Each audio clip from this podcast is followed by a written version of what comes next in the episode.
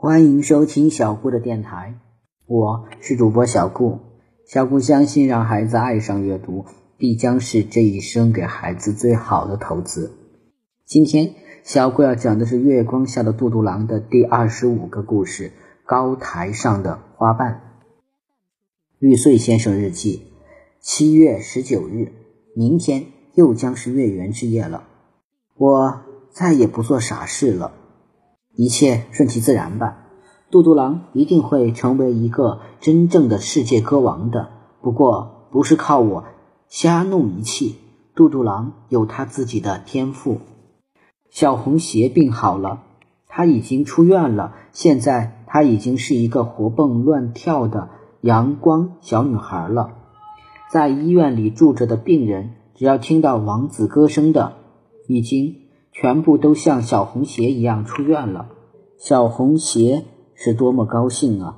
外婆好像比他还高兴。在很多天里，外婆带着小红鞋一家一家医院的跑。小红鞋的病已经好了，为什么还要跑医院呢？外婆说：“这么好的事情，应该让大家都轮到。我们要告诉所有的病人，在下一个月圆之夜，都到爱心医院去等着，说不定那个王子还会出现。”还会唱歌，花了半个月的时间，外婆带着小红鞋跑遍了城市里所有的医院。跑完了医院，小红鞋现在老是到杜杜郎这个破屋子里来，缠着杜杜郎教他弹吉他。聪明的小红鞋学得非常快，不到一个月的时间，他已经会自弹自唱了。玉穗先生看到他这么认真的学，心里总觉得好笑。将来。杜杜郎会变成真正的世界歌王的，到那时候，他唱歌也许不用吉他伴奏了。小红鞋学了还有什么用呢？玉穗先生想，在练吉他的间隙，小红鞋常常会问杜杜郎一个问题：那天晚上，当王子出现的时候，你到哪里去了？杜杜郎总是支支吾吾的，一会儿说是散步走开了。一会儿说是上厕所去了，一会儿又说是买肉包子去了。哎，王子的歌你没听到，真是太可惜了。不管杜杜郎回答说干什么去了，他总是用这句话来结尾。每当小红鞋问这个问题的时候，玉穗先生就会来打岔，想把话题引开。玉穗先生对杜杜郎的态度已经完全转变了。现在他已经不再去买肉包子了，而是改为去菜市场买菜，然后回家来自己做饭了。一个会做饭的贵族也没什么不好。玉穗先生这样想：只要杜杜郎的变身时间能延长到二十四小时，只要杜杜郎能成为一个真正的王子，永远不再。变回乞丐，我做什么都愿意。不过，大概因为玉穗先生是贵族，他做的饭非常难吃。终于又到了月圆之夜，今天午夜零点时将又是月亮最圆的时刻。这一天的晚餐，玉穗先生花了三个小时做了一顿特别丰盛的晚餐。杜杜郎特意把小红鞋。和他的外婆也叫来一起吃。外婆尝了之后，对玉穗先生说：“你能把不同的菜都做成同一种味道，也真不容易。”吃完晚饭之后，外婆带着小红鞋先去爱心医院了。他们想早一点在那里等候，晚一点我们也会去的。玉穗先生说：“晚上十点钟的时候，杜杜郎和玉穗先生也出发了。他们照例。”先去市政府大楼对表，对完表才向爱心医院走去。非常奇怪的是，今天路上的行人很多。更奇怪的是，这些行人与他们两个是同一个方向——爱心医院。真是奇怪。玉穗先生说：“这么多行人，好像有不少是病人，怎么看出来的？”杜杜郎问。